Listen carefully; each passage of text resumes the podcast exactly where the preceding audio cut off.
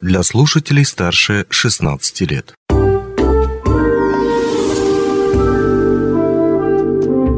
Гости дневного эфира. В эфире радио «Алмазный край» у микрофона Григорий Втодий.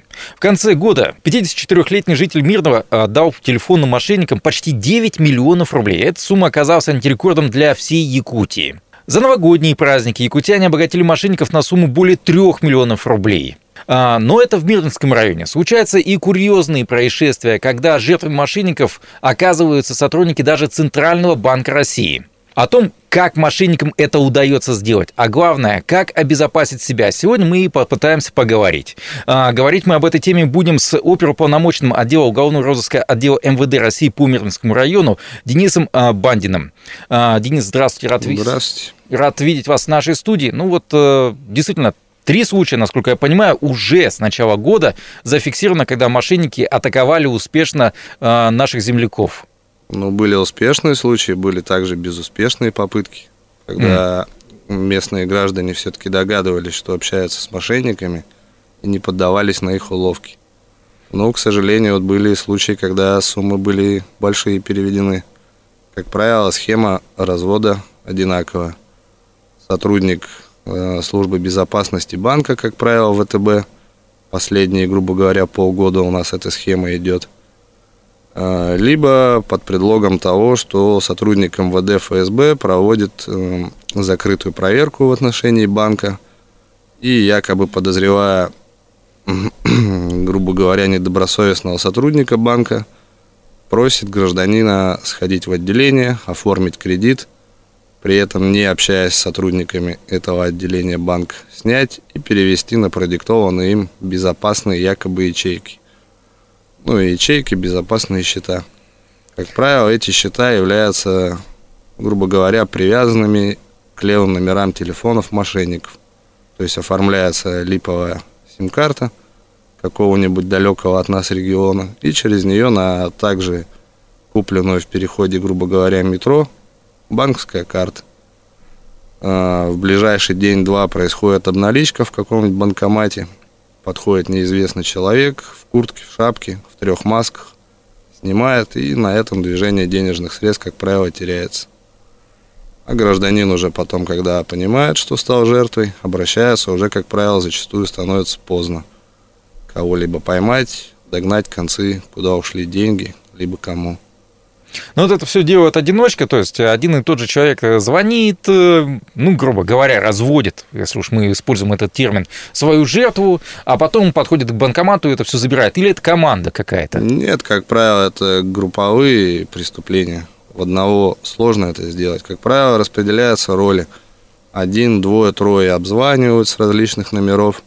Если у них получается, кто-то им закупает, допустим, сим-карты, банковские карты на них поступают деньги. У них специально уже подготовлены ребята, которые, как правило, до конца не в курсе ситуации. Они, Курьеры. соответственно, да, в масках, в шапках подходят к банкомату, снимают деньги. Подъезжает, как правило, неизвестная машина затонированная. Туда отдаются деньги. Куда они дальше уходят, никому не известно, даже тем, кто их снял. Им на их счет потом приходит, грубо говоря, от 2 до 5 тысяч вознаграждения – и на этом, как правило, концы теряются. Mm-hmm. То есть там такая стабильная группа каждый раз. В одного такое сложно сделать, на самом mm-hmm. деле. Ну, если годом ранее, даже два года назад, все предупреждали о том, что не сообщайте мошенникам CVV, не сообщайте мошенникам данные вашей банковской карты. Сейчас складывается ощущение, что мошенникам, собственно, и этот CVV, и данные банковской карты-то особо и не нужны. Они как-то по-другому научились э, выуживать эти деньги. Ну, как правило, схема сейчас, вот как я ранее говорил, под предлогом сотрудника службы безопасности. И начинает, как правило, в такое позднее время, когда человек с работы, уставший, после каких-то личных дел, проблем. Ну, то есть не всегда адекватно воспринимает ситуацию быстро. И на эмоциях начинает вестись и слушать вот этого mm-hmm. лжесотрудника. А тот, соответственно, эмоционально давит на психологию и настаивает, что нужно сделать это быстро, срочно, никому звонить, сообщать не нужно, так как произойдет якобы утечка, и ваши счета взломают быстрее и возьмут больше. А так у вас есть шанс быстро сходить и сохранить вот эту сумму. И, как правило, человек на эмоциях ведется, бежит в отделение, снимает и переводит на якобы, опять же, безопасные счета. И тем самым вот уходят определенные суммы. А потом, когда уже успокаивается, начинает понимать, уже поздно. Все Мгм. по той же схеме, как я ранее рассказывал. В среднем суммы потерь это сотни тысяч рублей, это вот те самые миллионы, о которых я сказал в начале. Ну, в среднем от нескольких сот, и вот, как вы ранее могли заметить, до 9 миллионов доходит. Да, В зависимости от социального статуса, положения и заработной платы, насколько банк готов одобрить конкретному гражданину кредит, настолько обычно мошенник по заявке смотрит, сколько можно вывести. Мгм. Как правило, еще заставляют делать экран телефона, либо снимки, либо видео показ. Соответственно, приходят иногда коды для попадания в личный кабинет. Ну, якобы говорит, сейчас вам придут коды, мы заблокируем вам счета, выпустим новую карту. Вы называете код. Приходит код для доступа в ВТБ онлайн, допустим. Мошенник видит, можно оформить заявку, оформляет, говорит, мы вам карту все поменяли, вы ее получите. Но тут мошенники, говорит, якобы оформили на вас такой-то, такой-то кредит. И по старой схеме сходите в отделение, снимите, переведите на безопасный счет, чтобы они сами сейчас не вывели. Вот так вот разводы тоже в целом происходят. Мгм. Ну, я обратил внимание, что вы когда описывали схему вывода вот этих средств, э, что люди пользуются левыми сим-картами, которые, ну, не секрет, что продаются там где-нибудь в подземных переходах или еще где-нибудь в мегаполисах, там, больших, Да, они в целом городах. в торговых центрах сейчас также продаются без привязки к паспортным данным. Мгм. Ну, например, могли в больших городах замечать, в гипермаркет заходишь, Мгм. продукты, различные товары, констовары, косметика, и маленькие лотки стоят, кофейни, не кофейни, и вот девушка две предлагает сим-карты. Не хотите ли, говорит, МТС, Мегафон, Билайн. Причем спрашиваешь, а что нужно там, документ какой-то, ничего не нужно, со слов запишем, получите. Я просто удивлен, что банковские карты еще, оказывается, так можно привязать легко к сим-картам, минуя тех же самых паспортные данные, потому что а, я когда пытался открыть банковский счет, у меня все спросили, и ИНН, и все такое. А здесь все-таки Нет, но это же вы карту на себя оформлять пытались. А Ну. мошенники как действуют? Допустим, большие студенческие города у нас такие, как Новосибирск же есть. С Сибири, с Якутии много же студентов поступает на учебу. Грубо говоря, вам вот как подростку 17, 18, 16 лет, первый, второй курс. Идете в развлекательный центр, в кинотеатр, допустим. Подходит человек незнакомый, говорит, хочешь заработать тысяч пять? Студент уже деньги никогда не лишние. Он говорит, ну да, а что нужно? Ну, просто, говорит, открой на свое имя в банке карту, именую, не именую, главное, чтобы тебе по паспорту ее дали. Ты отдаешь мне ее в пользование, я тебе даю 5 тысяч, мы на этом расходимся. Студент, недолго думая, идет, оформляет, открывает, получает, передает, получает деньги. А потом со временем, через месяц, через полгода, через год, его вызывают в полицию. Говорит, вот, гражданин, на тебя оформлена карта, по ней мошеннические переводы, что скажешь? Он говорит, ну я не знаю, мне год назад подошел дядя незнакомый, я ему карту открыл, передал, получил 5 тысяч, все, я ничего не знаю. И он освобожден от уголовной ответственности за это. Ну, в общем и целом, пока что такая ситуация.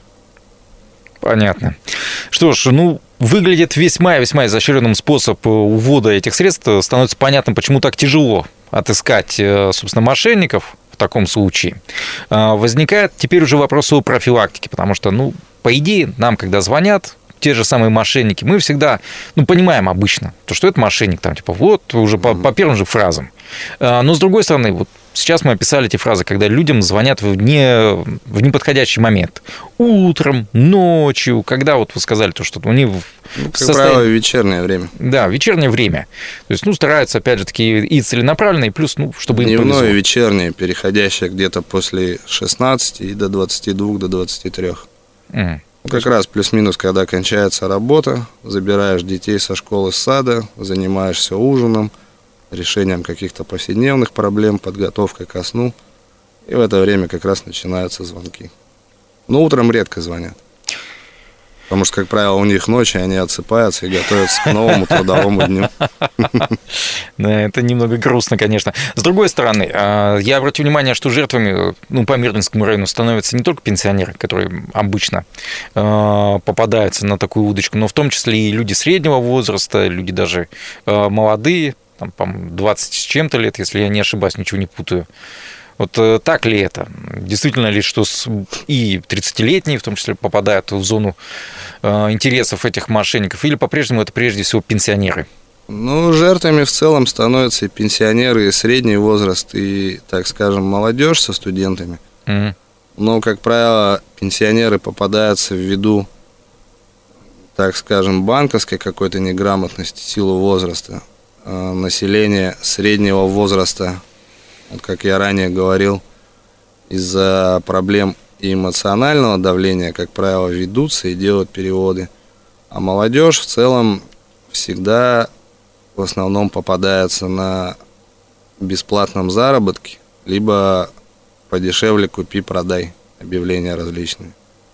Mm-hmm. Ну, то есть ввиду, наверное, отсутствия достаточного опыта в определенной сфере – где-то на Авито увидел объявление, да. Да, либо вот в телеграм-каналах зачастую легкий заработок, где вводишь там 500 рублей, послезавтра получаешь 2000.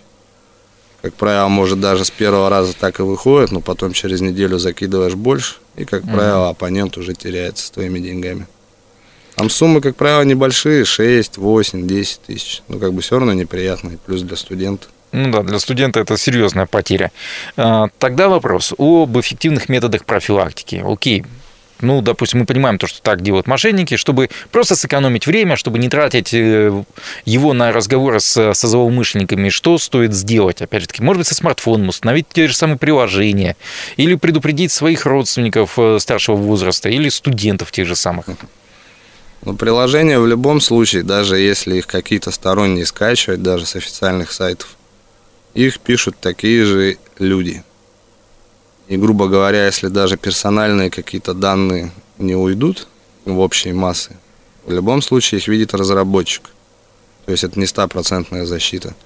В современных телефонах, не знаю, как вот в айфонах, но в андроидах, во многих стандартных настройках вшита функция запрет спама. Ну, грубо говоря, нужно антиаон посмотреть, включить данную функцию, и когда будут звонить подозрительные номера, телефон будет либо их автоматом блокировать, если, как правило, они не мобильные, а виртуальные, либо городские, стационарные, либо выдавать их красным цветом и делать подпись, что, возможно, это спам. Человеку уже это будет бросаться в глаза. Сторонние приложения, они, может, как бы и спасут, но персональные данные все равно частично будут утекать через сим-карту. У многих же к сим-картам привязаны счета, карты, логины, пароли от почты, от всяких кабинетов личных. При желании большом это все равно можно оттуда вытащить. Ну что ж, что-то подсказывает, что, к сожалению, наши персональные данные и так и так утекают, коли уж нам звонят те же самые мошенники. Здесь хочется дополнить, что есть еще и приложение, да, действительно, сторонние, от того же самого Яндекс, кто звонит, от э, лаборатории Касперского, также кто звонит, их можно установить и на Android, и на iPhone. Ну и, как мы говорили, если у вас есть функция антиспам, тоже обязательно ее стоит включить.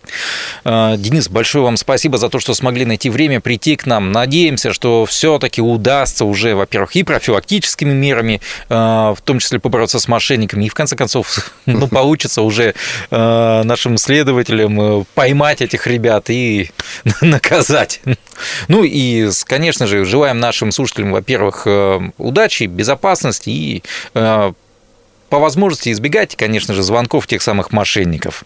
На этом все. Напомню то, что нашим, э, нашим собеседником был Денис э, Бадин, э, оперуполномоченный отдела уголовного розыска отдела МВД России по Мирнинскому району. Говорили мы о телефонных мошенниках, не только телефонных мошенниках, в общем, о всяких злодеях, с которыми, конечно, ведется сейчас борьба. Счастливо, пока.